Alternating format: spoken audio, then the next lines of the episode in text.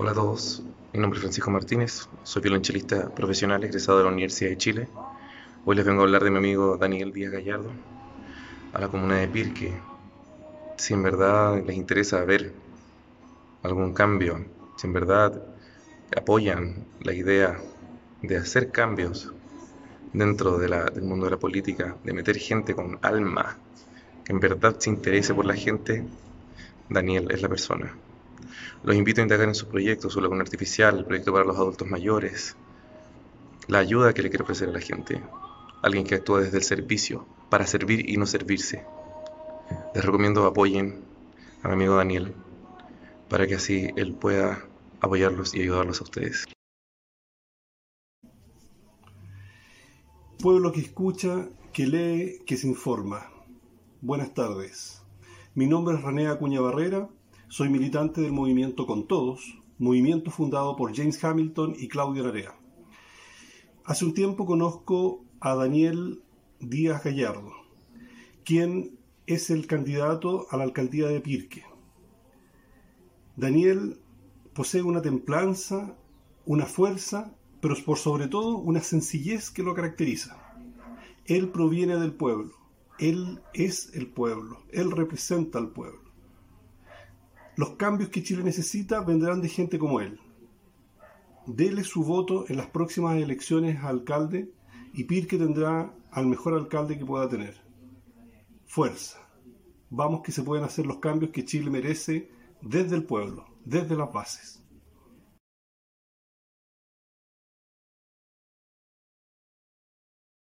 Soy Alejandra Cabrera.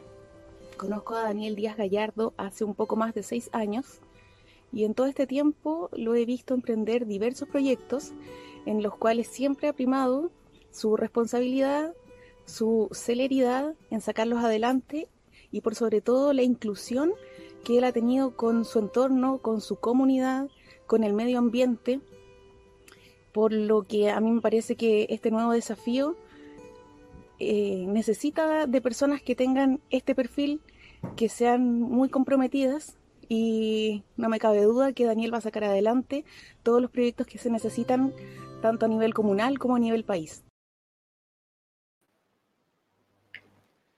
Hola, hola, buenas noches y bienvenidas, bienvenidos a una jornada más, hoy jueves, en nuestro programa, programa pobre pero honrado, me dijeron por ahí en la calle hoy día, así es, Pirque Digno, acá desde la rural, pequeña, remota y recóndita comuna de Pirque, pero bastión de la oligarquía, aún vivimos casi como en la hacienda y esperamos ingresar como del siglo XVI, XVII al XXI de un día para el otro con un proceso de alcaldía ciudadana, con un proceso que realmente sea democrático y que nos dé por fin la dignidad que tanto necesitamos. Em, estas elecciones, y lo hemos dicho muchas veces, no son eh, para nada normales. Desde el año 92 que no teníamos una elección municipal acompañada de otras elecciones. Em, y esta vez muchas elecciones. Esta noche nos acompaña un candidato al Consejo en la Florida, Mario Moreno, y una candidata a la Convención Constituyente, Cecilia Echeñique Pascal, desde Concepción el distrito 7, si es que mal no recuerdo. Em, y me corrigen una vez los invitados lleguen porque suelo equivocarme con esas cosas. Em, importante es darse cuenta del proceso que vamos a vivir. Imagínense, vamos a elegir por primera vez gobernador o gobernadora, yo por lo menos voy a elegir gobernadora. Hay varias personas, varios nombres acá en, en la región. Valparaíso, disculpa Cecilia, muchas gracias, yo soy bastante perdido con los números y cuando pienso en el Distrito 7 pienso en cualquier cosa. Gracias, en un momento más nos reímos juntos, Cecilia, de mi fatal error. Em, vamos a elegir gobernadores y gobernadoras. Acá en la región, digo, región metropolitana, yo felizmente voy a elegir una gobernadora. Vamos a elegir por primera vez a estos convencionales constituyentes. Eh, todos decimos constituyente porque queríamos que fuera asamblea constituyente, ¿verdad? Convencionales constitucionales, no sé cómo se dirá esta cosa pero por primera vez vamos a tener una eh, eh, constitución escrita por nosotras y por nosotros. Además, es una cosa media inédita en el mundo y con paridad de género y con cuotas para los pueblos originarios. En fin, es un sueño y esperamos poder conquistarlo. Y sobre todo, por ahí se habla conquistar los dos tercios, más que nada poder llevar adelante, el, anular este tercio extraño, le va a preguntar a Cecilia qué es lo que piensa al respecto de eso y a Mario, eh, porque son obstáculos, ¿verdad?, para que la democracia pueda desempeñarse. Hoy, hoy leía, leía un libro, eh, una edición, no puedo decir antiguo, ya de tener unos más de 10 años, a si se ve a la cámara, Emociones y Lenguaje en Educación y Política, Humberto Maturana, y en el final, en el final del libro, escribo una pequeña conclusión porque este, este libro es anterior al plebiscito de los 80, del, del, año 89. Dice, Chile es nuestro mundo y será lo que nosotros hagamos de él. No tenemos otro, pero ¿qué Chile queremos? Nuestros actos nos revelan. Si todos queremos vivir realmente en una sociedad democrática, nuestros actos cotidianos la construirán y Chile será una sociedad democrática. Si no lo hacemos así, la defensa de nuestras ideologías, de nuestras posiciones filosóficas o religiosas, nos cegarán y nos llevará inevitablemente a conductas que validan el autoritarismo y la dictadura. El mundo en que vivimos es siempre y en todo momento responsabilidad de nosotros. Bastante más largo el, la conclusión que escribe Maturana y creo creo que el proceso de transición política que se vivió con el retorno a la democracia del 89 fue la eterna transición que duró como mil años y que aún no acá, eh, nos pone hoy con el peor gobierno de la historia de Chile, eh, eh, creo no equivocarme, un 96% de la ciudadanía opina así, porque no supimos ponernos de acuerdo de manera transversal. lo que mal llamamos la clase política eh, no supo ponerse de acuerdo en su mayoría. Muchos sí intentaron ponerse de acuerdo y levantaron proyectos muy interesantes, pero en general no se supo poner de acuerdo y lo que obtuvimos fue el peor gobierno que podíamos tener, con las peores decisiones y más encima, la primera vez con un super terremoto, con los mineros adentro, así que tenía harto show, pero esta vez no había show, había una pandemia y vimos como si tienes ganas de tomar malas decisiones, pones al perfecto en tomarla y ahí que tenemos este resultado. Pero nosotros salimos a la calle y levantamos este, este proceso que hoy día nos puede llevar a un bienestar mayor. Y eso es lo que queremos conquistar, ¿verdad? Um, siempre pueden escribirnos, por favor, a través de nuestras plataformas. Estamos en Facebook, el Facebook de la candidatura del conglomerado Acampirque, Portal Pircano, Portal Puente Alto. Estamos a través de Twitch, eh, Twitter y YouTube. Y aquí tenemos un comentario, Bellavista La Florida, ¿verdad? Si alguien se llama Bellavista La Florida, realmente quiero conocer a sus padres. Dice, saludos a don Mario Moreno, un tremendo colaborador del Club Bellavista La Florida. Ahí tendrá que explicarnos eso, Mario, a ver qué clase de, qué clase de club, club de tango, no sé, ahí vamos, vamos a ver de qué trata. Por favor, sus comentarios acá los leemos en línea y eh, me encanta, me encanta porque cada vez que digo que nos escriban por Facebook, me escriben por WhatsApp. Y aquí me escriben del el sector de eh, San Vicente en la comuna de Pirque. Y me dicen, Daniel, eh, hace unos días en tu programa comentaste del transporte municipal que pretendes implementar. Eh, ¿Es posible? ¿Es lograble? ¿O acaso solo es una promesa de campaña? Atentamente, Cristóbal. Muchas gracias, Cristóbal, por, tu pregunta.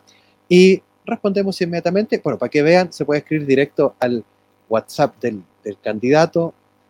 Recibo mucho WhatsApp, pero este es muy amable, Cristóbal, en hacer su pregunta. Eh, hay, hay, otro no tan amable. Eh, en las comunas rurales de la región metropolitana recibimos, eh, recibimos eh, un aporte eh, de, del Transantiago y de esa manera financiamos el transporte de los escolares y otros medios de, de locomoción aquí al interior de las comunas. Le sucede al GUE, le sucede a Lampa, le sucede a Pirque Ahora no ha sucedido porque no había trans, eh, transporte necesario para escolares, por ejemplo, pero están esos financiamientos y llegan, llegan cada cierto tiempo y son bastante cuantiosos. Y es desde ese lugar donde podemos arrendar buses, podemos pagar petróleo, podemos pagar choferes. Eso es lo primero, en respuesta a Cristóbal. Lo segundo es la voluntad. En las comunas rurales, que estamos en la región metropolitana, con el Gran Santiago al lado, tenemos el problema de que no podemos acceder al Transantiago, a este sistema de transporte, y por ende, eh, la, las empresas que transitan por acá lo hacen un poco como quieren. No hay grandes licitaciones, no los podemos obligar a grandes cosas, se comprometen a tener 25 máquinas, echan a andar 9, o si quieren no pasan, como sucede en el sector de San Vicente, por eso está tan interesado Cristóbal, porque hacen harto show. Acá hay un, candidato del Ku Klan que hizo harto show porque estaba de jefe de Dideco con un, eh, con un transporte que pasó un día, se tomó la foto, no volvió a pasar nunca más. Y creo, creo que es importante que los vecinos puedan comunicarse dentro de la comuna. Acá es muy difícil llegar de un punto al otro, al interior de la comuna. Todo apunta hacia Puente Alto. Y no tenemos transporte, por ejemplo, a dos comunas que, están a nuestro lado, como no tenemos un transporte hacia San José de Maipo, no tenemos un transporte hacia, qué sé yo, San Bernardo, no tenemos esa comunicación. Entonces nos vemos atrapados como en este cuello botella hacia Puente Alto. Por eso es necesario poner un transporte municipal que nos mueva interiormente para que podamos ir a los CEFAM, podamos ir a, los centros de salud, COSAM, podamos ir al municipio, entre otras, otras y otras cosas. Y podamos, digamos, generar la igualdad y la, equidad acá al interior eh, con los vecinos. Eh, siempre nos escriben por acá. Em, René Acuña, René Acuña, saliste en un video hace un momento. Muchas gracias por tu apoyo siempre. Y vamos, Daniel, por la dignidad del pueblo. Hoy veo con pena cómo los políticos negocian con la pobreza y la carencia de la gente. Desconocen la realidad por la que pasamos. Así es, René. Em, la vende lejos, ¿verdad? La vende de los privilegios. Y me imagino que te refieres a algo que vamos a comentar, ¿verdad? Eh, las negociaciones de el retiro del, del 10%. Veamos, a ver, por acá, justamente tenemos a los diputados de la Comisión de Constitución, aprueban el articulado el tercer retiro, el 10%, lo despachan nuevamente a sala y ya tengo un poco atrasada esta noticia porque eh, es buena la indicación que han hecho, es buena, la, es buena la fórmula que están ocupando para lograr que el tercer retiro sea una realidad. Y la discusión es compleja porque por un lado no corresponde que nos rasquemos con nuestras propias uñas, em, con nuestros fondos de pensiones, eh, yo pertenezco, en los eh, ciudadanos entre 40 y 50 años, somos los que más lagunas tenemos en el sistema de fondos de pensiones. Entonces, muy difícil que tengamos una pensión digna. Eh, tenemos una pensión proyectada de 30 mil pesos, no, no, tenemos fondos mayores a 5 millones. Eso es lo que en promedio sucede, por ejemplo, con mi grupo.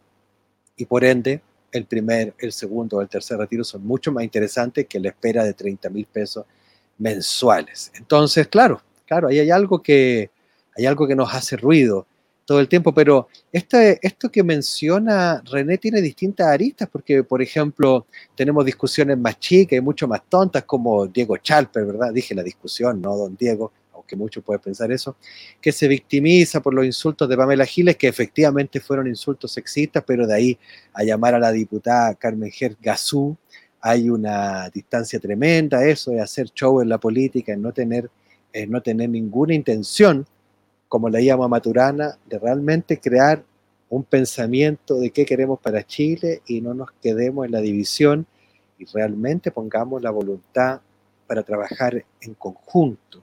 Eh, el diputado Charles Pérez, yo creo, una monedita de oro en ese aspecto, lo hace muy bien en dividir a la nación. Em, un tema que sí, yo creo que está hoy día dando vueltas y no está tanto en la opinión pública, es lo que está sucediendo con los telefonazos desde el segundo piso de la moneda, desde de Piñera, ¿verdad? A, por ejemplo, el canal, canal La Red por entrevistar al comandante Ramiro u otros temas más. Bueno, yo creo que le están dando ají para su sopa porque si vieron ayer la imitación a Piñera, entre otras cosas, eso, eso va a continuar, ¿verdad? Eh, no, no se va a detener. Y, aún más cuando, por ejemplo, Andrés Solimano nos, nos comenta en, esta, en esta nota que hay en el mostrador cómo eh, es, muy loco, pero claro, los súper ricos en Chile se están defendiendo y siendo el presidente uno de esos súper ricos. Em, recordemos eh, que estamos gobernados por esos súper ricos, le estamos pidiendo el 2,5 por una sola vez para que el país salga de esta situación lo loco es que un poco más de dinero del que se suelta con un retiro del 10%. Entonces, su aporte a la nación, que es muy potente y la reactiva, tampoco es la gran cosa. Hace unos días, el dueño de Tesla Motors en Estados Unidos proponía subir el impuesto a los super ricos de manera permanente del 21 al 28%. Y acá están ratoneando por el 2,5 por una sola vez para enfrentar la pandemia. Entonces, eh, esos son los temas que, que un poco duelen que cuesta observar y que cuesta ver que se quiere construir realmente algo en la nación. Parece que se quiere construir algo solamente en la casa y, y nada más que eso. Entonces, yo propongo que siempre en esta altura de mira de la discusión se recuerde que al final, después de la votación, vivimos todos en la misma casa, que queremos que nos vaya bien en esta casa, queremos que las cosas funcionen bien para todos, tanto alcanzar un sillón al alcaldicio, en el consejo, donde hay que fiscalizar tantas cosas, y no acomodarse, no se trata de eso, no son plataformas. Creo que muchos de los independientes que hoy día se presentan, como en mi caso, se presentan esperanzados en poder poner una voz más limpia, eh, libre de arrastres, libre de, convenios y acuerdos secretos, por lo demás generalmente, con eh, plataformas políticas que después exigen, pues están midiendo eso. Por eso creo que se levantan esas voces, por ejemplo. También hay voces muy, muy respetables, por supuesto, desde los partidos, pero debemos, debemos hoy, creo, en esta elección, un poco empezar a separar quienes, quienes eh, le vamos a dar el voto de confianza y a quienes vamos a despedir como una era en la que ya no queremos saber nada más de este asunto. Como por ejemplo, y para redondear, acá en la comuna, la era Renovación Nacional que ya nos tiene hasta la Tusa, tres periodos de el señor Balmacea con una excelente pésima gestión, nadie lo quiere ver por ninguna parte. Hace unos días hizo su cuenta pública, de pública no tuvo nada, nadie sabe por dónde la transmitió. Nos quedamos todos esperando poder eh, ver, eh, ver, el PDF, pero ya sale porque es su tercer y último periodo y le agradecemos mucho. Buenas noches y que le vaya muy, muy bien. Em, ya llegaron nuestra, nuestra invitada y nuestro invitado, Mario Moreno, Cecilia Chiví, que están acá. Los vamos ya a invitar a pasar y como siempre sus comentarios por redes para que puedan irlos leyendo ellos y podamos comentarlos. Vamos a comentar estas noticias. A ver, por acá. Acá tenemos a doña Cecilia. Cecilia, ¿cómo estás? Muy buenas noches. Hola, ¿qué tal, Daniel? Buenas noches. Buenas noches a Mario. Buenas noches a toda la gente que está viendo este programa de, de unidad. Muchas gracias. Y Mario, ¿cómo estás? Muy buenas noches. No te escucho, Mario. A ver. Buenas noches, Buenas noches, Cecilia. Muchas gracias por la invitación. Estamos dialogando. ¿ah? Así es, mi amigo. Eh, y me alegra mucho tenerlos por acá. Muchas gracias por aceptar nuestra invitación. Nosotros somos colegas ahí en el grupo de Fuerza Cultural, ¿verdad? Este movimiento tan interesante que ha levantado. Exactamente. ¿verdad? Y desde ahí compartimos, ¿verdad? Eh, Mario, Cecilia. Cecilia primero. ¿Cómo has visto este proceso, verdad, en el que estamos inmersos hoy día con estas elecciones que vienen? ¿Cómo lo has vivido tú? ¿Dónde nace tu ímpetu de poder estar hoy día en el voto? Cuéntanos un poco de ti. Bueno, una historia bastante, un poco larga, pero la vamos a resumir un poco. Em, yo viví muchos años en México, muchísimos años en México. Viví en dos periodos. Primero de niña, que mi papá se fue exiliado y nos fuimos a la familia eh, los 70 y después regresé en los 80 como a mediados y me volví a ir en el 97 y ahí me quedé hasta el 19, finales del 19. Y decido volver a finales del 19, bueno, un poco a mediados en realidad el 19. Y por, bueno, por temas familiares, qué sé yo, llevaba mucho tiempo ya viviendo allá, mi familia estaba toda aquí, mi papá, mis hermanos, mis sobrinos, mi mamá estaba en México todavía, pero después también volvió. Y decido venirme a Chile, volver a Chile. Eh, ya tenía todo listo, todo organizado, mi casa arrendada, mi auto vendido, y sucede la explosión, la explosión del, del 18 de octubre. Claro. Y igual me vengo, porque yo ya tenía todo listo, me vine, llegué el 1 de noviembre del, del 19 y, y, empecé a participar un poco en la dignidad en Santiago, en Valparaíso también, porque ya empecé, o sea, apenas llegué, al poco tiempo ya me vine a vivir a Valparaíso. No, nunca quise vivir, volver a vivir a Santiago porque Santiago es una ciudad un poco grande, un poco complicada, contaminada. Yo venía de un pueblo que se llama Tepoztlán, en México, chiquitito, a, una, a 20 minutos de Cuernavaca y una hora de Ciudad de México. Un pueblo muy, muy pequeño, muy rodeado de montaña, un pueblo muy indígena. Bueno, entonces no, no podía llegar a Santiago, porque era imposible para mí volver a vivir a Santiago. Yo había salido de Santiago cuando, la segunda vez que me fui a México, pero ya no podía volver ahí. Entonces participé en todo el proceso, bueno, no en todo el proceso, pero en muchas marchas de la dignidad, también aquí en el Paraíso, Plaza Victoria, etc. Y, y dije, bueno, ¿qué puedo hacer yo por todo esto? ¿Qué puedo hacer yo por todas las, demandas que están aquí eh, planteándose, las demandas que están gritándose en realidad, no planteándose?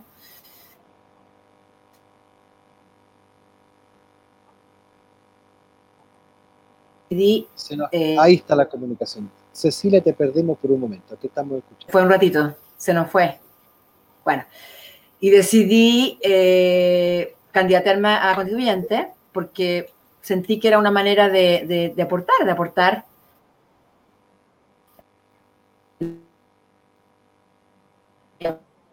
cambiar en este Chile que ya, ya estaba volviendo. Sí, que se va la señal de repente, ¿no? Ahí te tenemos nuevamente, Cecilia. Ya, que iba y venía. Entonces decidí lanzarme constituyente y decidí por Valparaíso porque ya estaba yo viviendo acá y, me, y, me, incorporé al grupo, al movimiento de independientes no neutrales. Eh, ahí, ahí somos una lista de ocho candidatos, cuatro hombres y cuatro mujeres, eh, con distintas temáticas muy variadas. Mi tema, mis temas principales son los derechos de la comunidad LGTBIQ, de la cual yo formo parte. Y hay temas como, por ejemplo, una compañera lleva el tema de la alimentación, agua, otro compañero derecho de la niñez. Eh, hay temas muy variados. Otra compañera constitución y, educación.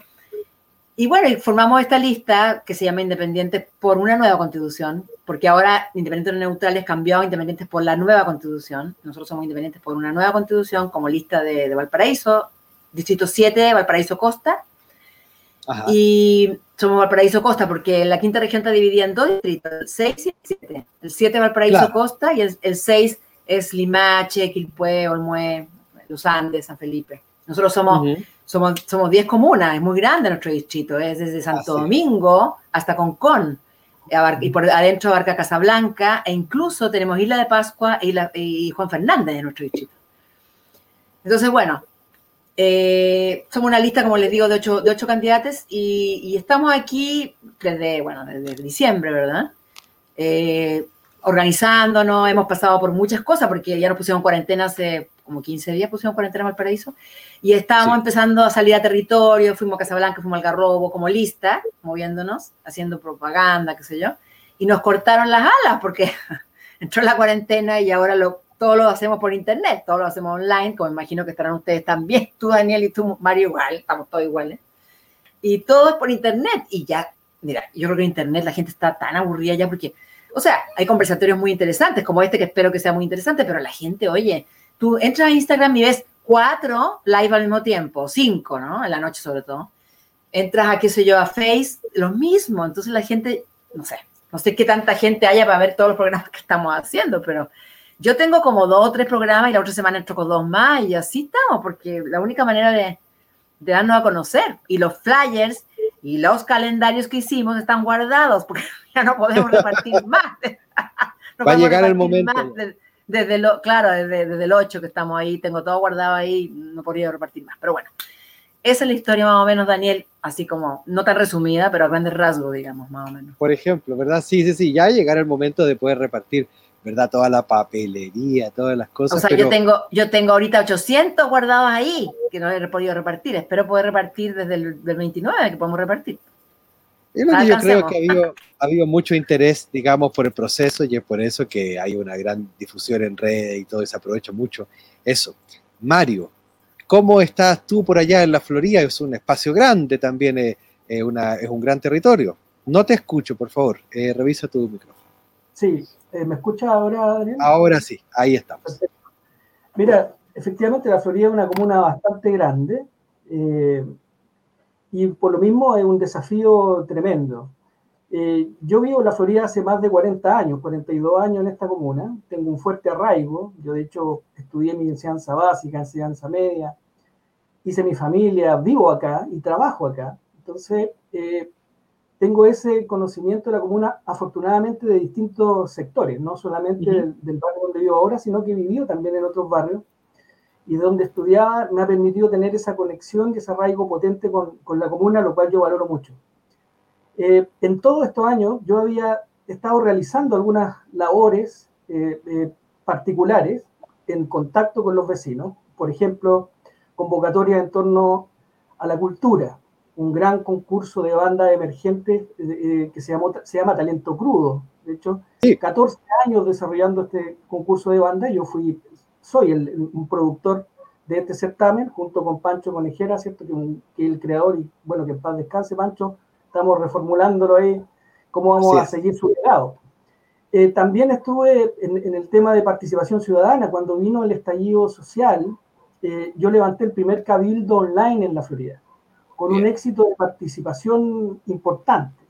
¿Y por qué online? Porque mi expertise profesional es el mundo digital. Yo he trabajado en medios digitales veintitantos años. Entonces, es desde donde puedo eh, eh, ejercer este, este poder ciudadano, este ciudadanismo.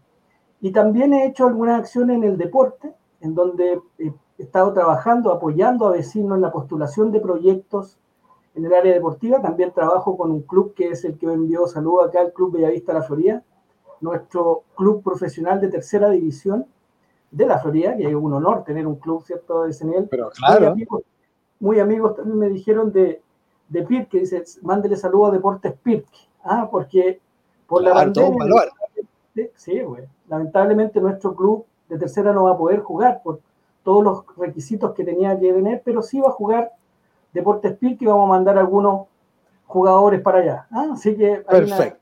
Pirque es una comuna hermana.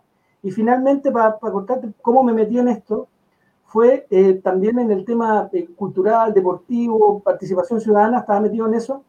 Y mis vecinos, cuando vino este tema de las elecciones, me dijeron, ¿sabes, Mario?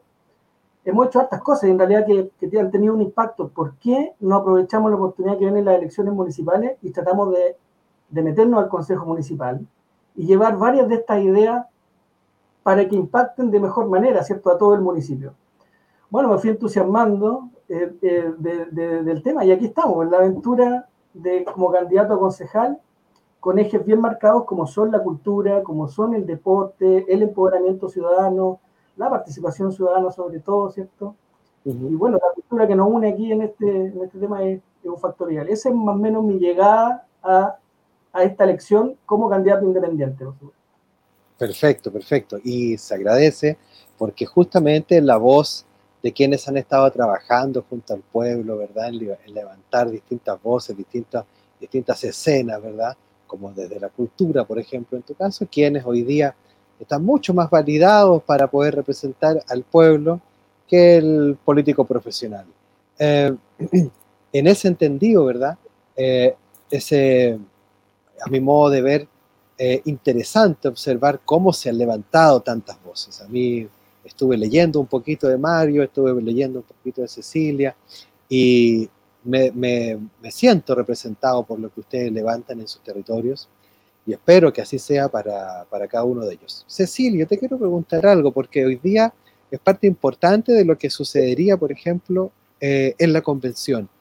Eh, se nos invita siempre a observar eh, el vaso medio lleno, medio vacío, en este caso tenemos que sortear los dos tercios, ¿verdad? Para poder eh, tomar decisiones serias. Realmente lo que importa es darnos cuenta que se nos impone un tercio, así lo veo yo.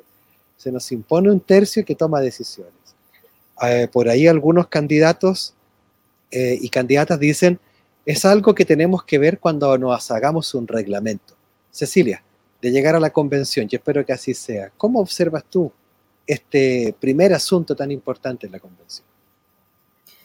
Mira, a mí me parece la verdad que tenemos que cambiarlo.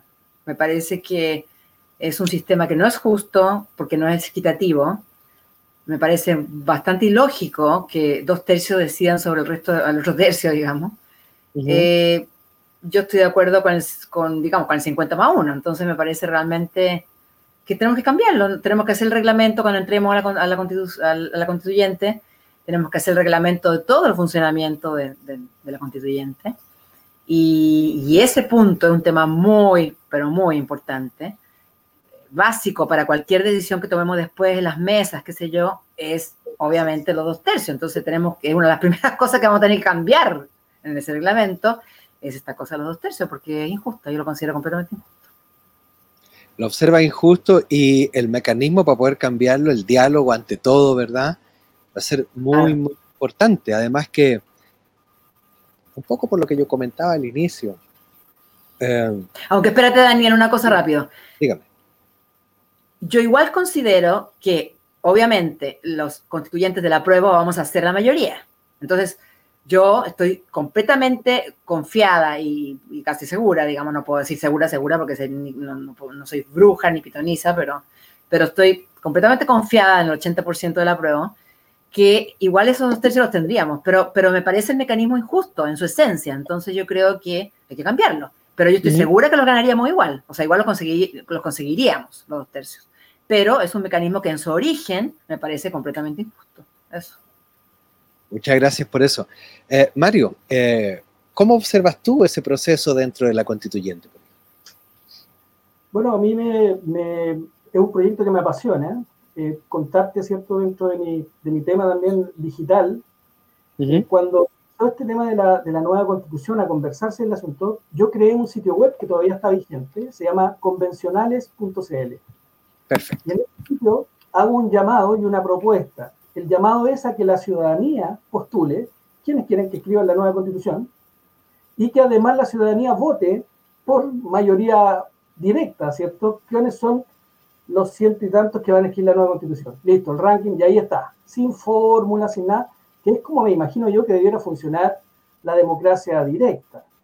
Y también invitamos a que postularan ideas que nosotros yo le denominé dimensiones cuáles son las dimensiones que debe cubrir la nueva constitución. Y ahí viene educación universal, eh, eh, eh, los derechos de la naturaleza y un montón de, cosas por el estilo. En lo personal, es un tema que me encanta, creo que es una oportunidad única, como tú bien decías, es la oportunidad, ¿cierto?, de, nuestra generación para poder marcar, ¿cierto?, en lo que va a ser el destino de las generaciones futuras. Aquí eh, hay una oportunidad única de crear una constitución que proteja lo que va a ser el futuro de las nuevas generaciones y poder sencillamente entregarles un mundo, un, escenario mejor o tan bueno como el que nosotros eh, pudimos haber recibido, ¿cierto? Eh, pero no peor. ahí, es donde, ahí, es donde, viene la importancia de quiénes son los que ganan, quiénes son los que van a llegar, quién van a redactar, y lo que no nos puede pasar por ningún motivo es que en el plebiscito de salida, los que hayamos votado a prueba de nueva constitución, terminemos rechazando la nueva constitución. No, imagínate. No nos puede no, suceder. No, no, no, eso no puede suceder. Claro, exactamente. Por eso yo lo levanto como un warning de que quiénes van a llegar a escribir la nueva constitución. Yo quiero voces como familia, ¿cierto? quiero voces como Sara Larraín, ¿cierto? En el, en quiero estas es cosas Mario, que no. Sí. Es que es muy importante los mecanismos también que utilicemos en la constituyente para la participación ciudadana. Es básico. O sea, tenemos que definir eso porque si no tenemos participación ciudadana en las decisiones que la constituyente tome, no vamos a conseguir ese apruebo de salida. Y, y bueno, y obviamente todos los los, eh, los ¿cómo se llama? Los, derechos y todo lo que se ponga en la Constitución, no va a ser, no va a ser una, no, va a ser, no van a ser democráticos, o sea, no va a haber una, tiene que, tenemos que preocuparnos, entrando a la constituyente, por hacer esos mecanismos, por reglamentar esos mecanismos en que la gente participe, que pueden haber muchos cabildos, o sea, puede haber muchos sistemas, pero hay que, hay que hacerlo, porque si no, no nos aseguramos que la gente, lo importante es que la gente se sienta, se sienta construyendo esta constitución que la gente no sienta que, nosotros somos delegados, nosotros somos representantes, no somos ni diputados, ni senadores, ni somos políticos, no, somos delegados y representantes de la ciudadanía. Yo soy representante de mi comunidad, cada quien representante de su ámbito. Entonces, tenemos que, o sea, no podemos quitar el dedo al reglón de lograr mecanismos en que la gente participe, en que nuestras comunidades participen en esas tomas de decisiones, en las mesas, las agrupaciones, que haya sistemas de cabildos, que se lleve, que nosotros vayamos a nuestro territorio, aunque estemos en el Palacio, ojalá que no estemos encerrados en el Palacio Pereira, ojalá, pero aunque estemos una, no sé, unos días en el Palacio Pereira, que vayamos a los territorios, que recojamos en cabildo, en qué sé yo, en reuniones, en las juntas de vecinos, recojamos las demandas de los territorios y vayamos de nuevo al Palacio Pereira. Todo eso es un mecanismo que hay que armar muy bien armado, pero con la preocupación central de la participación de la ciudadanía, la participación de los habitantes de este territorio chileno nuestro. Es importantísimo. Exacto, yo eh, coincido plenamente contigo, creo que el, ciudadanismo en la era en que estamos viviendo, ¿cierto? Donde son los ciudadanos los que verdaderamente ejercen el, poder o deberán trazar esta ruta y las autoridades son mandatados de lo de ellos. Sin embargo, este, cuando se articule, cuando tengamos los convencionales, cuando sepamos exactamente quiénes van a escribir, ahí también hay un trabajo y una labor interna muy importante con quienes están ahí, porque la nueva constitución no se puede convertir en un árbol de Pascua o en un casa causa, ¿cierto? En donde yo vengo mis causas, tú las tuyas y las causas. Yo creo que la gran oportunidad que tiene la nueva constitución es describir el relato de Chile. Y es decir, desde dónde partimos, quiénes somos, hacia dónde vamos, qué tipo de sociedad queremos construir. Claro. Y eso es verdaderamente lo que a mí me apasiona en la nueva constitución. Bien dicho eso, Mario, así es. Y, eh, y de alguna manera, ¿verdad? Eh, permitirnos un diálogo muy, muy, muy profundo de la sociedad. Eh, pongo acá el comentario, nos acaba de llegar de René, grandes invitados, hay un saludo a ustedes, una pequeña observación y pregunta a la vez, dice, siento que hay que romper el paradigma de que un candidato tenga que tener experiencia social o política para ser candidato. Terminamos creando un filtro que, eh, para que los independientes finalmente se atrevan a participar en política. Está bien tener un currículo, pero no puede ser excluyente. Muy bien, René es miembro fundador del movimiento Con Todos, ¿verdad? Y claro, eh, creo que se instala ese discurso de que tienes que tener un pasado casi haber nacido adentro de la Junta de Vecinos o del sindicato y no, las cosas no son así. Todos los ciudadanos y ciudadanas tenemos algo potente que mostrar hacia adelante. Mario, ¿quería decir algo? No, muy de acuerdo con el comentario. Solo decir que encuentro eh, muy bueno es desestigmatizar un poco y es ser, eh, por supuesto, traer nuevas voces. ¿ah? No podemos eh, seguir construyendo desde lo mismo. los independientes tenemos esa ventaja también de traer estas nuevas voces, poder renovar, y las experiencias, por supuesto, son importantes, pero no solamente caer en lo social. Esto me, eh, es como, oye, eh, podemos hacerlo solamente con este tipo de personas. No, yo creo que este es un llamado al, servicio y un llamado de todos. Estoy muy de acuerdo con la opinión de René, ahí le dejé un like en, en la transmisión, y realmente lo encuentro muy atingente. Así es. Aquí Paola nos escribe, Paola, eh, de todos los candidatos, ¿quién o quiénes han vivido en el distrito? Bueno, Paola, lo mencionamos al inicio, viven en sus distritos. Sí, claro. Vivimos los distritos. Eso es importante, es importante, importante que vivamos los distritos. Yo vivo hace, bueno, no hace tanto, hace dos años y tanto. Mario dice que nació en su distrito y Daniel también. Pero vivimos los distritos, obviamente, porque al vivir los distritos es la forma que tienes de, de saber qué está pasando en tu distrito, o sea, de saber qué está pasando en, las, comunas que componen tu distrito. Si no vives, si no vives el día a día, es difícil, o sea, igual puedes saber, puedes enterarte, pero no es lo mismo que vivir en la piel, digamos, el día a día con los vecinos y todo, no es lo mismo. Así es. Lo ideal es, yo creo que hay, que hay que vivir en los distritos, pienso yo. Hace unos días, en los últimos días de campaña en terreno, eh, nos encontramos con un, candidato acá a la alcaldía en la calle y había vecinos. Y una vecina lo encaró y le dijo, usted muy bien, dijo el otro día en Facebook, le dijo, que usted estaba en total conocimiento de las dificultades que vivían los vecinos en el consultorio médico, que tenían que levantarse temprano para pedir hora. Y yo lo felicito porque usted lo sabe, pero Daniel lo sabe más porque él se atiende en el consultorio y él hace la fila. Yo me quedé calladito, me estaban haciendo campaña solo, pero que es importante a la hora de hablar de algo, tener una, total visión de las cosas y de las vivencias. Es como ponernos a hablar de agua eh, eh, sobre Petorca y no vivir en una zona que tenga ese nivel de desertificación, por ejemplo, no vivencial. Lo digo con propiedad porque acá Pirque, Petorca 2.0, nosotros vamos a quedar en la sequía más absoluta en un par de años más. Eh, Cecilia, dentro de todo lo que nos comentaste en algún momento, disculpa, ahí te veo, dime.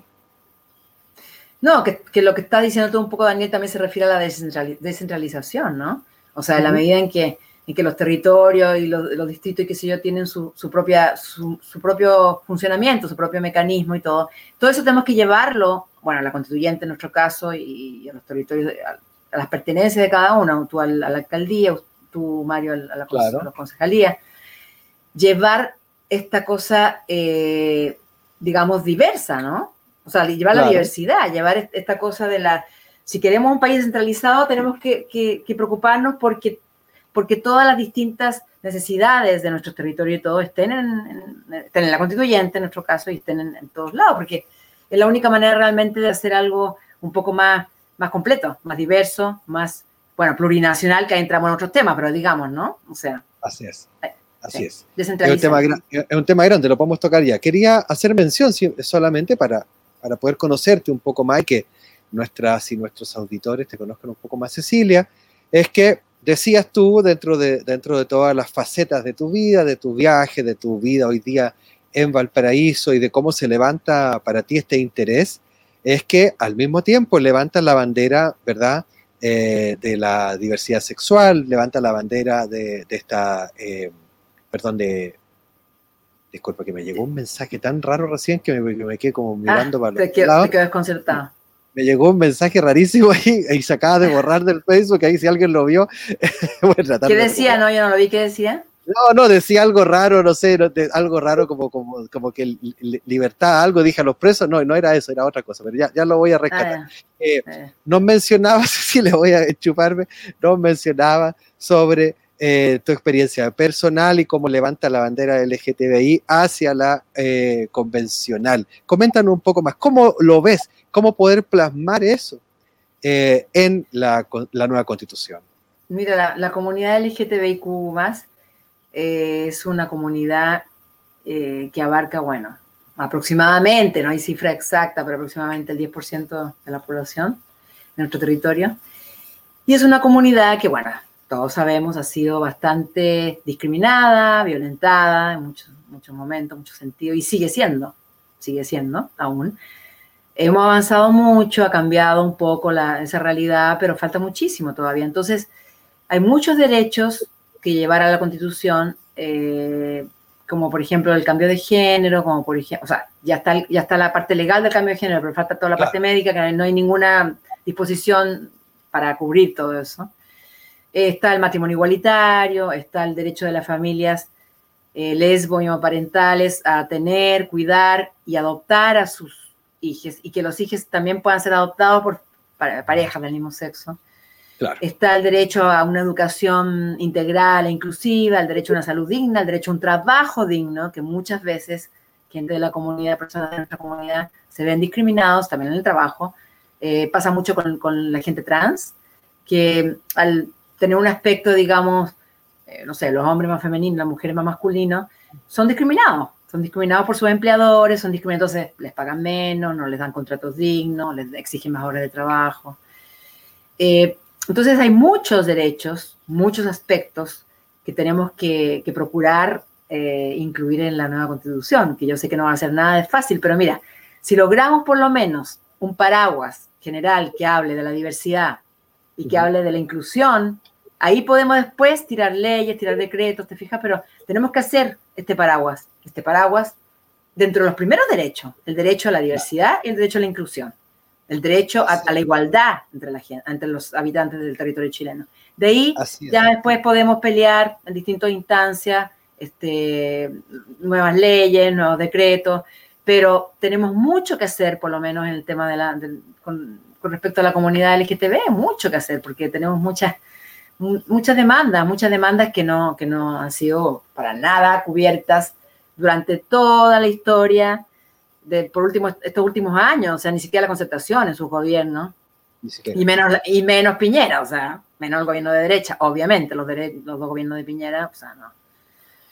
O sea, bueno, el, claro, el cambio de género en términos legales se logró en el 2018, finales, pero fue una pelea, el matrimonio igualitario lleva años, años discutiéndose y peleando.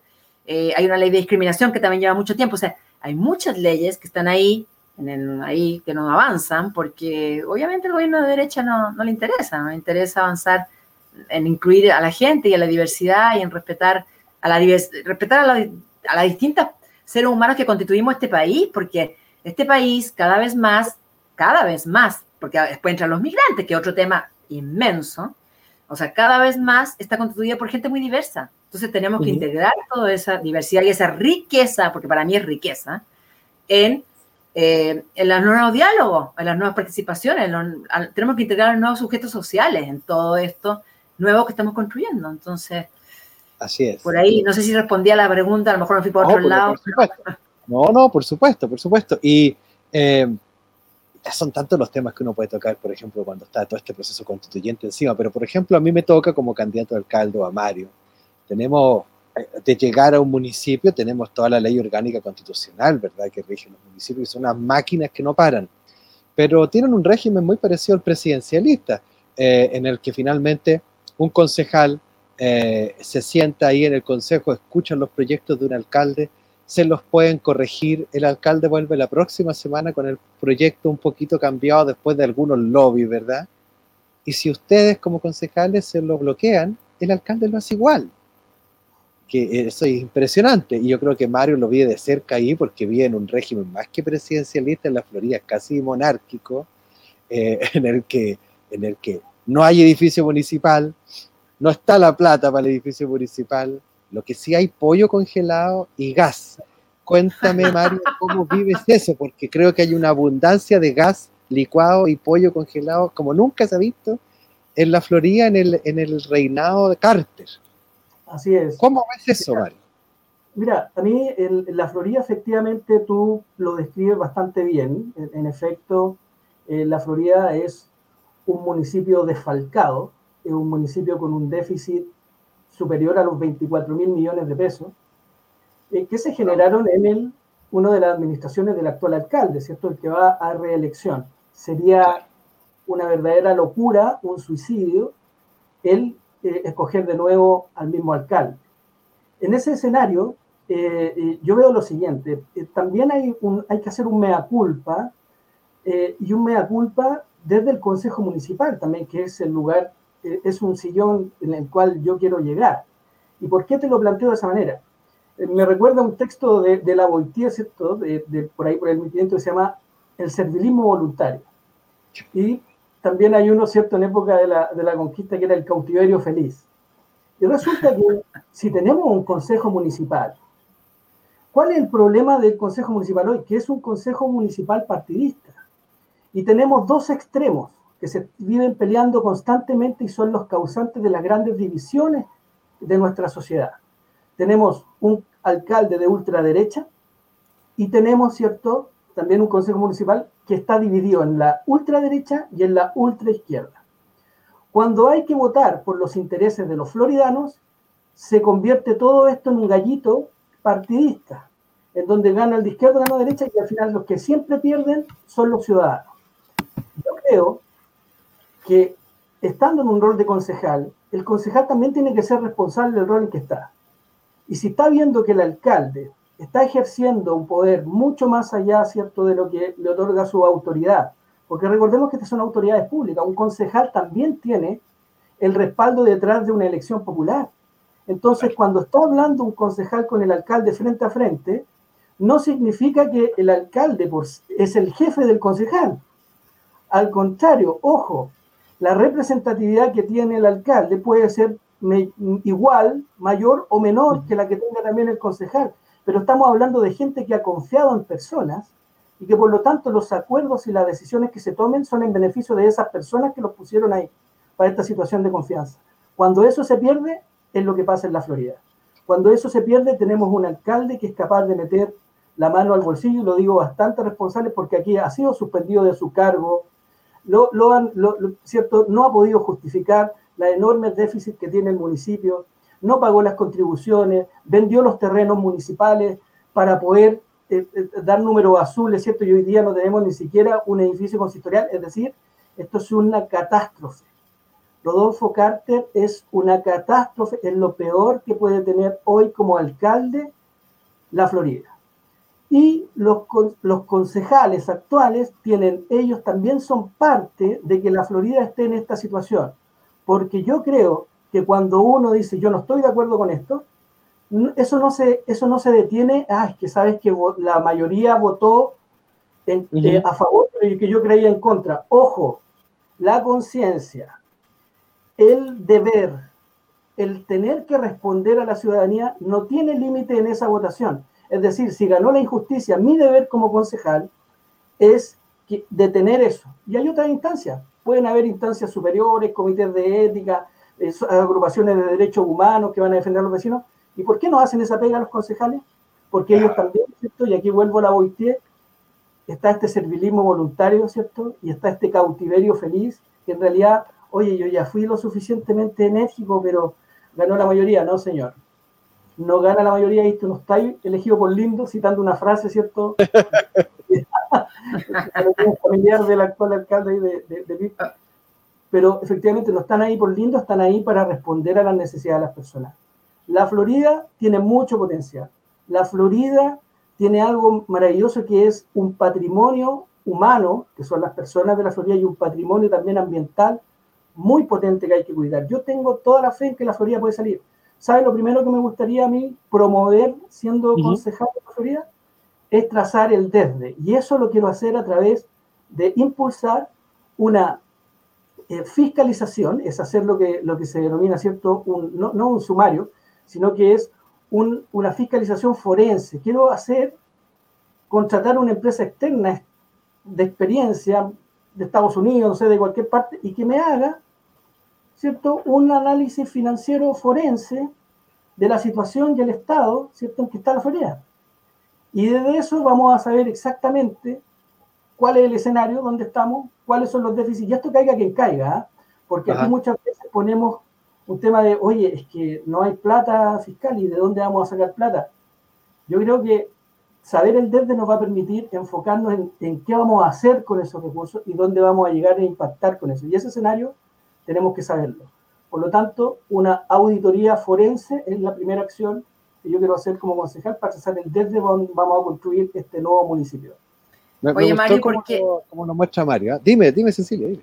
No, es que le pregunto a Mario, ¿por qué estás pensando en esa autoría con una empresa, eh, no sé, pues Estados Unidos, no puede ser una empresa chilena, digamos que, sea, que sea seria? Por favor, ¿ah? mira, no sé si sea de Estados Unidos o no, que sea de dónde, de dónde, de dónde esté la, el, el, tema. Lo que yo no quiero es que sea de Chile, si Chile, perdóname, pero estamos en un mejor momento de poder restablecer estas confianzas. Las mm. confianzas están muy desgastadas las confianzas, ¿cierto? Ya nadie cree en las autoridades. Esto se polarizó tanto que hoy día nos siguen diciendo que las únicas opciones son la ultraderecha y son la ultraizquierda. Y eso no puede ser. Entonces, ¿cómo voy a poder confiar en que en Chile funcionan las instituciones cuando vemos los niveles de corrupción desde el gobierno locales, como es un municipio, y, los y el gobierno gobierno, ¿cierto? Como es la máxima autoridad. No se puede confiar. Mira, si no es Estados Unidos, puede ser Unión Soviética, puede ser España, puede ser quien sea. Unión Soviética, qué bueno. Pueden ser, tres y, llegamos a una conclusión. Lo que no. Nueva Zelanda. Nueva Zelanda, ¿por qué no? Lo que no puedo hacer es pedirle al gato que me cuide de la carnicería. Oye, Mario, otra, pregunta, perdona mi, mi, bueno, no mi ignorancia, pero digamos mi falta de, conocimiento. ¿Cuántos concejales eh, hay ¿Cuánto vamos al día? ¿La Florida? Ah, En la Florida eligen 10 concejales. Son hartos. Sí, claro. Harto, harto concejales. Casi 400 mil habitantes. Claro, es un, eh, es un consejo grande, ¿verdad? Y esperamos, fíjate que los municipios, y ahí le queda, le queda aquí a la candidata a la constituyente, porque hay que hacer cambios, la participación ciudadana no está eh, reglamentada en lo más mínimo en la Constitución.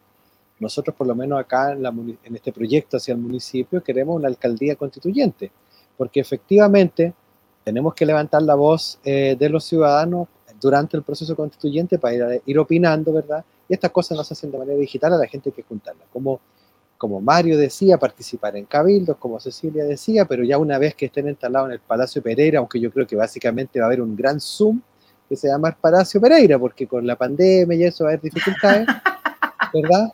Zoom, Palacio Pereira. ojalá que no. Ojalá que no. Además que, no, que nos tenemos que mover. no, y que nos tenemos que mover, no podemos estar instalados en el Palacio Pereira todo el tiempo, tenemos que movernos. Claro, hay que lograr que la participación sea real. Por lo menos, yo quiero comentar que en, cada municipio el alcalde tiene que formar tres consejos. El consejo de los concejales, como el que postula Mario, el consejo de seguridad, que básicamente un funcionario, dos que se reúnen con la policía y el alcalde lo preside, y el consejo ciudadano. El consejo ciudadano está formado por una cantidad integrante del doble de los concejales, dice, y máximo el triple, y ahí participan los dirigentes vecinales, de las uniones comunales, de, de las agrupaciones culturales, todos los que tengan una agrupación con personalidad jurídica. Esas cosas no se hacen. Queda la voluntad de los alcaldes. ¿Por qué no la hacen?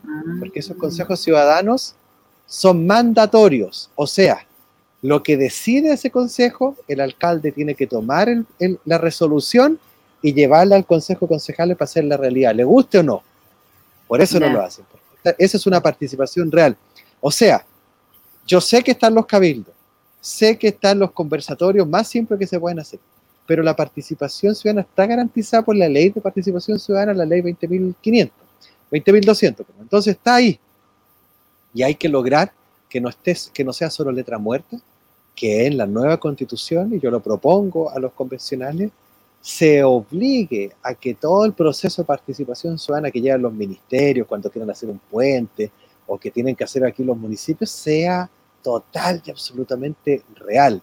Yo creo que con la misma fuerza que Piñera está a punto de, inaugurar la subsecretaría de los hechos aislados eh, de carabineros, con esa misma fuerza deberíamos tener un organismo de gobierno que vele porque la participación ciudadana sea real y concreta. Lo propongo, ya lo estoy como yerco, ¿ah? lo dije ya. ¿Y qué? ¿Ah? Yo a Cecilia le, doy le doy ya la, idea. Eh, Mario, dime. Buenísimo yo estoy muy de acuerdo contigo. De hecho, uno de los ejes que, que, yo propongo en, el, en mi programa como concejal, yo me permití generar un programa que en realidad reúne varias ideas. Y lo que tú dices, yo lo denomino un cogobierno. ¿Por qué no decidimos, así como hay el sistema presidencial, el semipresidencial, monarquía, cosas, definamos eh, como alcalde, como consejo municipal, cuál es el modelo de gobierno local que queremos tener en el municipio? Y una alternativa es el cogobierno con la ciudadanía. Tenemos un alcalde, pero tenemos además una ciudadanía empoderada que tiene este poder, ¿cierto? En la toma de decisiones, en la gestión, en la definición de cosas. Yo eso lo veo muy atractivo, coincido plenamente con lo que tú planteas, creo que es el camino, porque efectivamente uno es un mandatado, finalmente que está ahí, eh, y se debe, ¿cierto?, eh, al, al, al, a lo que quiere el, el honorable, ¿cierto? El, el soberano que en este Te va a tener que cambiar Mario a, a, Pirque, a trabajar con Daniel. Me encanta Pirque. Mira, yo pasé de chico, yo nací en Puente Alto. Por eso le iba a comentar al vecino René acá. Yo nací en Puente Alto, viví ahí en la población El Esfuerzo hasta más o menos los, los siete años. Y a los ocho llegué a la Florida pero mientras en esa edad, los siete, Pirque era nuestro, nuestro patio, por decirlo así. O sea, pero Pirque en ese entonces era puro campo. Bueno, todavía sigue existiendo. Maravilloso, Río Clarillo, bueno, todo lo que se hacía. Ahora visito la viña con Toro, más, más que nada en lo que he ido a visitar. Perfecto, está, más interesado en eso. Pirque maravilloso. Ha cambiado, es rural, pero no es campesino ya del todo el hermoso río Clarillo que tú recuerdas es un hermoso desierto, no tiene nada, eh, y solo la reserva del río Clarillo, nombrada la reserva acá de la región metropolitana, es una hermosa reserva por la que hay que pagar una cuantiosa suma para ir a disfrutar de eh, árboles y un pequeño riachuelo. El resto del agua se le queda a los más vinosos de la comuna para cultivar vides de esos ricos monstruos que usted viene aquí a probar a la comuna de Mario. Todo pero claro, de Conchitor y tantas otras viñas, aquí están todas las, están los mates, están todos, tiran, tiran una viña, la gota cae como de cuatro metros, golpea una piedra y ahí no sé, sale un ángel y hacen vino. Pero lo importante es que genera sequía el monocultivo y ahí nosotros no estamos tan contentos aquí en la comuna. Está bonito el baluarte de tener el vino y el resto no, no es tan bonito. Esperamos que haya una compatibilidad y ahí creo que tocamos otro punto porque el acceso al agua eh, no es parejo para todos, ¿verdad, Cecilia? ¿Cómo observas tú eso hacia la nueva constitución? Oye, Daniel, pero una pregunta rápida antes de responderte eso. ¿Cuántos habitantes tiene Pirque? Nosotros somos, según el peor censo de la historia que desarrolló este excelso gobernante que tenemos, 29 mil. Pero según la 29.000. proyección de crecimiento debemos ser 32 mil personas. Ya. Bueno, también una comuna bastante, digo, no inmensa, pero grande igual. Eh, eh, Este- en, en habitantes chiquititas, en territorios muy grandes, 444 kilómetros cuadrados. Ya. Bueno, con respecto al agua, mira, yo creo que el agua tiene que ser un derecho humano. El agua es un derecho humano, el agua no puede ser privada, el agua es una locura que sea privada y que se venda, ¿verdad? Eh, en Valparaíso tenemos muchos problemas de agua en las quebradas, en los cerros. Tenemos la- las quebradas, pero hay muy, en los cerros, sobre todo los cerros que están más arriba, pues no, no hay agua. Entonces tienen que ir camiones aljibes para surtir el agua. Ujú. Ustedes saben los grandes incendios que tenemos en Val- Valparaíso cada año casi. Y no hay agua ahí arriba, en los cerros, no hay agua, sencillamente. Entonces, las casas están construidas con materiales en general bastante ligeros, eh, mucha madera o mucho este, conglomerados, qué sé yo, que son, o sea, echáis un- una cosita y se así se, encien- se encienden. Y como están también muy cerca unas de otras, pues es muy fácil que surja un gran incendio, como tuvimos Ujú. el de Rocuán, el de Rocuán hace como dos años, diciembre del año antepasado. Y bueno, entonces el agua es una cosa, para mí es un derecho humano. Para mí es una locura y tenemos y va a ser uno de los primeros derechos que también tenemos que poner en la Constitución, nueva Constitución. Una locura que el agua sea privada y que el agua se venda. O sea, el agua es un derecho humano. Si, sin agua no hay vida. O sea, sin agua no hay, no hay vida. Exactamente. O sea, sencillamente y tan así. Es una frase que es muy cliché, pero es la verdad. Sin agua no hay vida. Es una frase Y- básica. Y mire, y Fundacional. ag- agregar a eso, porque es cierto que tenemos que hacer un, eh, aumentar este Estado de Derecho, ¿verdad? Pero Mario, como candidato a concejal, lo tiene claro, puede haber derecho y acceso a- al agua o a la salud, por ejemplo, la salud pública, pero tiene que estar garantizada. Eh, Claro. el, el derecho al agua tiene que estar garantizado, porque si no, Garantizado. nuevamente va a ser solo para quienes puedan. Garantizado, acceder a Daniel, garantizado como de los primeros derechos, insisto. Así como el derecho a la diversidad, la igualdad y la, y la inclusión, tiene que estar el derecho al agua. Es que, sin, te digo, sin agua no hay vida. O sea, ¿cómo, si no hay agua, cómo, cómo la gente eh, va a hacer su vida? ¿Cómo los árboles van a crecer? ¿Cómo la naturaleza va a desarrollarse? ¿Cómo tener el medio ambiente? ¿Cómo tener el hábitat si no hay agua? ¿Cómo los animales van a, van a seguir, digamos, reproduciéndose? Si no hay agua no hay nada, no hay vida. Entonces. Y, se transforma en un desierto, que ya estábamos bastante desérticos como, como, como territorio, digamos, ¿no? Tenemos en el norte, o sea, cada vez se desertifica más Chile, del, del centro hacia el norte. Eh, Chile avanza entonces, hacia la avanza muchísimo, el desierto ha ido avanzando, avanzando, avanzando, ya te lo tenemos casi largo ya.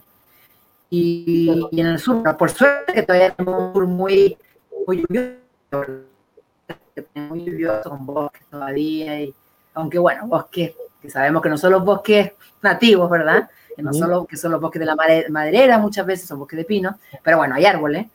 Y qué bueno que, que sigue lloviendo, digamos, porque si no, ahí sí que nos transformaríamos en no sé qué, con qué país, en Israel, no sé qué país que es de desierto completo, los países, qué sé yo, africanos, árabes.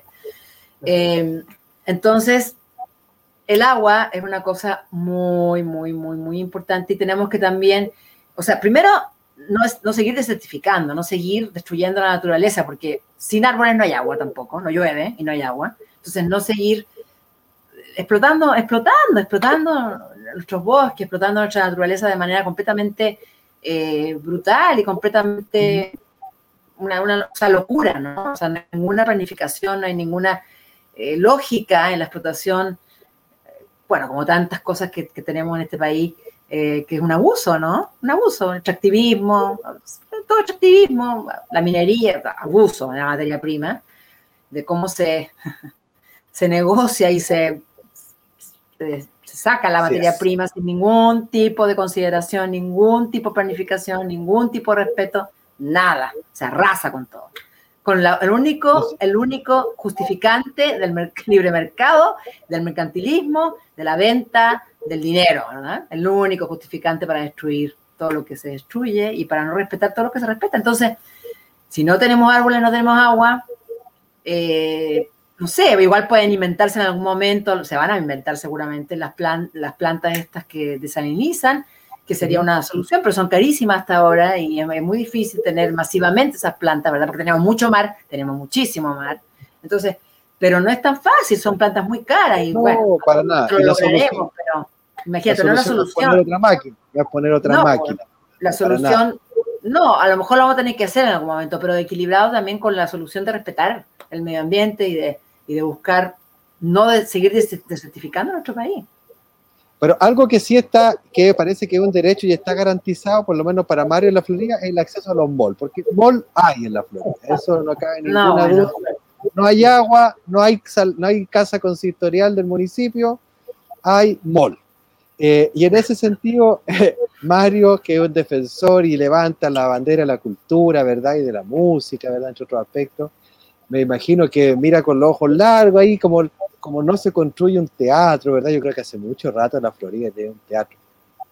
Sí. Hago un paréntesis simplemente. Estamos llegando al final de nuestro programa. Mario, primero tú, por favor, un mensaje a los floridanos, a la nación, pero a los floridanos para que se acerquen a tu candidatura y te conozcan, por supuesto, más, quizás mencionar tus redes para, para que estén más en contacto contigo. Muchas gracias, Daniel. Bueno, eh, vecinos, esta es la oportunidad de renovar las voces. Eh, estas elecciones eh, se ganan votando, se ganan yendo a, votar. Yo creo quiero ser una opción para ustedes, quiero ser un mandatado de mis vecinos. Yo pongo mi experiencia y mi tiempo a disposición de cumplir estos planes, estos sueños, estos anhelos que hemos ido conversando a lo largo de esta corta e interrumpida campaña, ¿cierto? Que vamos a retomar pronto. Eh, mi eje principal es la participación ciudadana, lo cual yo denomino ciudadanismo. Creo en el ciudadanismo, creo que, y es por eso quiero ser esa voz, quiero representarlos a ustedes en el Consejo Municipal. Creo profundamente que los emprendedores de la Florida, y esto a propósito de los malls, ¿cierto? Debieran ser el eje, centro, el foco del desarrollo local de la comuna. Es decir, donde hay un mall, donde hay un supermercado, debieran haber emprendedores también ofreciendo productos que compitan de manera directa con lo que se vende en el mall y con lo que se vende, ¿cierto?, en el supermercado. Eso es su verdadera competencia, eso es hacer algo por los emprendedores.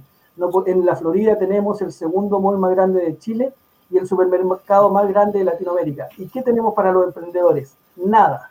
Nada. Un foco para mí va a ser para ellos también. Y lo otro, eh, y me cuelgo cierto del agua y de estos asuntos, es también el patrimonio medioambiental. Yo le denomino patrimonio ambiental porque efectivamente es el momento de dejar estas economías extractivas y preguntarse el rol de cuál es el rol del medio ambiente en realidad de nosotros siendo parte del medio ambiente y no el medio ambiente un recurso al cual nosotros tengamos que explotar. En la Florida tenemos el último bosque nativo de la región metropolitana, se llama el Panul, y hoy día está dentro del plan regulador que permitiría construir cierto cualquier y edificar dentro de este predio del bosque. La comunidad se ha levantado, hay organizaciones de vecinos que se han levantado en contra de este plan regulador y efectivamente no ha encontrado eco en el actual municipio.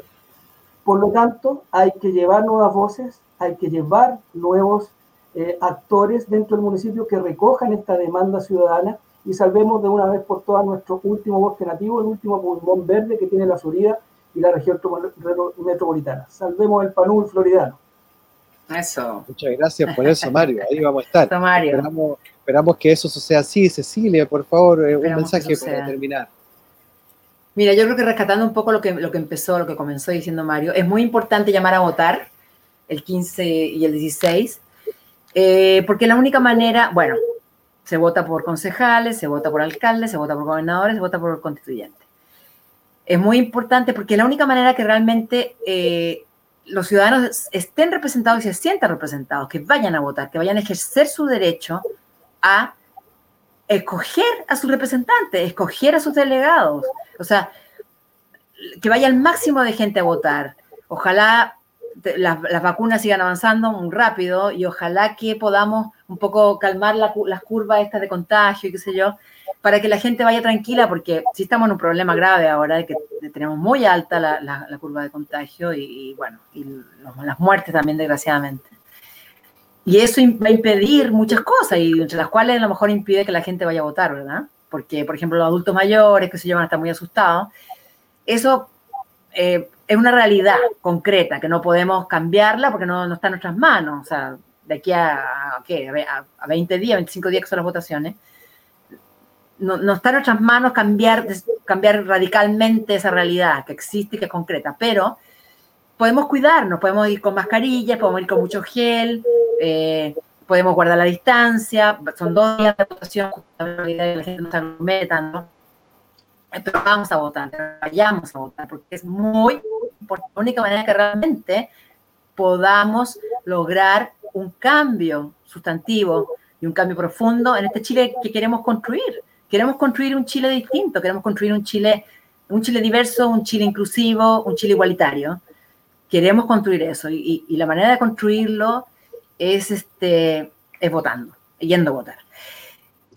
Por último, decir que yo quiero, yo quiero ese Chile, yo quiero, y creo que todos, el 80% de nuestra población del territorio, ya lo manifestó así, quiere y queremos este Chile eh, más equitativo, este Chile distinto, este Chile igualitario, este Chile diverso, este Chile abierto.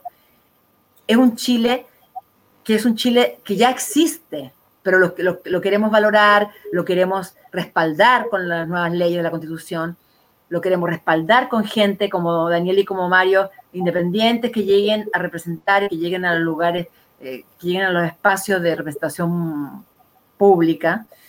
Así queremos construir este nuevo Chile, porque el Chile del, del, modelo neoliberal, el Chile del individualismo, el Chile del monetarismo, el Chile del extractivismo, el Chile de la depredación del medio ambiente, no nos gusta.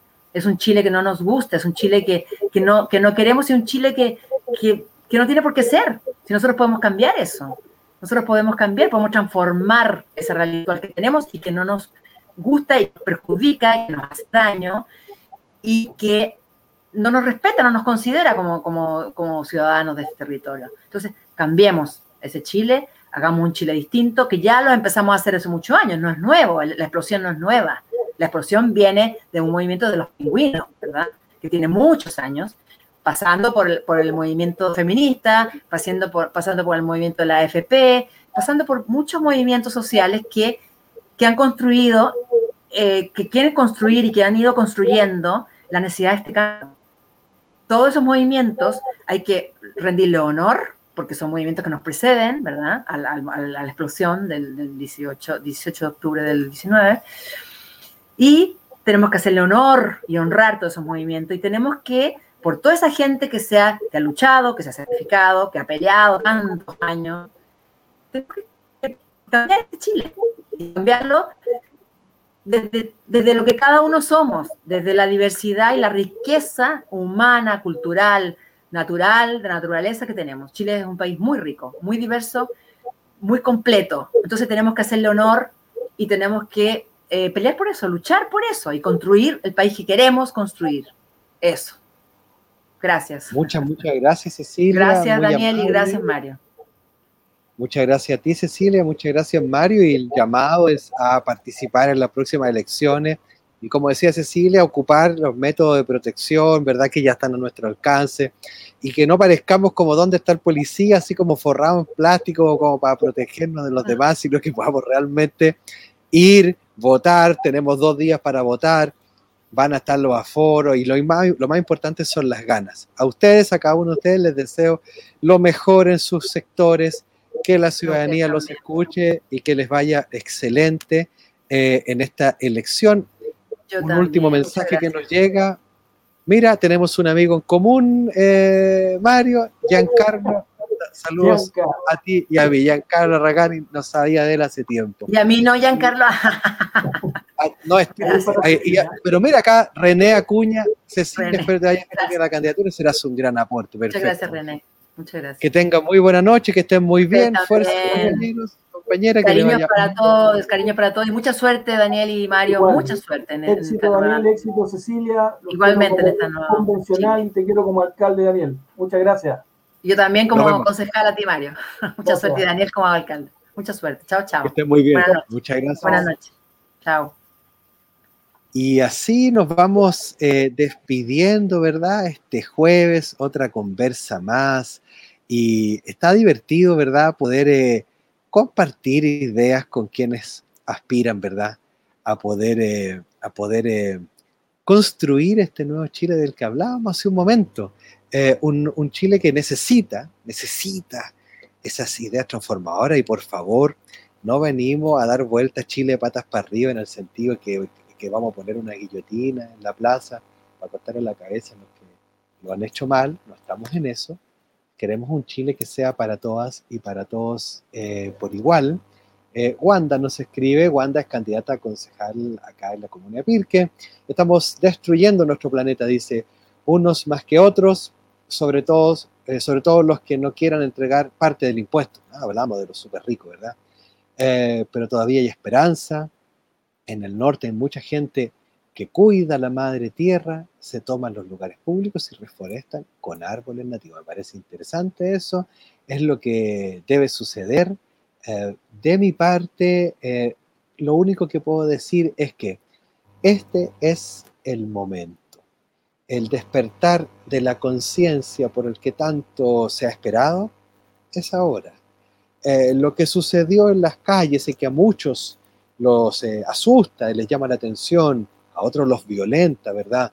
Eh, es lamentablemente el espacio que la ciudadanía encuentra para poder levantar sus discursos. Por ahí un Nobel de la Paz, si, si mal no recuerdo, un Nobel de la Paz de los años 80 dijo, aunque he ganado este Nobel, debo decir que en América Latina la única forma es la violencia.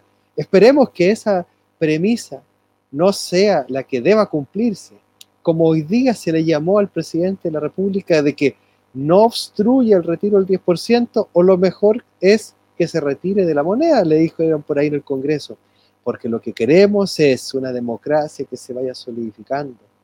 Necesitamos más participación y ganas, necesitamos alegría en este proceso.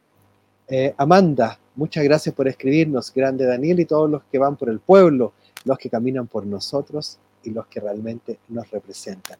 Somos mandatados, como decía Mario, somos representantes, decía Cecilia, somos delegados, ¿verdad? Eh, Jacqueline Pardo dice tanto bombazo y sirena. Jacqueline, acláranos en de qué comuna nos hablas, eh, porque dices estar escuchando todo eso. ¿Será en la Florida que estaba escuchando a Mario? ¿Será acá en Pirque? cuéntanos para poder, eh, para poder indagar más. Y de mi parte, un abrazo a todas y a todos. Este es nuestro momento. La ciudadanía tiene las herramientas en este instante en las manos. Es un espacio de confianza, de comunión y de mucha, mucha armonía por el Chile que eh, todos necesitamos. Que asegure un bienestar, que asegure un porvenir. Y no hay que decirlo solo para las generaciones que vienen, para nosotros Ahora necesitamos ese porvenir. Sabemos que hay que construirlo y va a tomar tiempo, pero debemos comenzar, debemos comenzar ahora. Muy buenas noches, eh, que descansen, a cuidarse, por favor, y eh, que se mantengan siempre así, en unidad. En unidad se logra todo. Cuídense. Nos vemos. Chao, chao.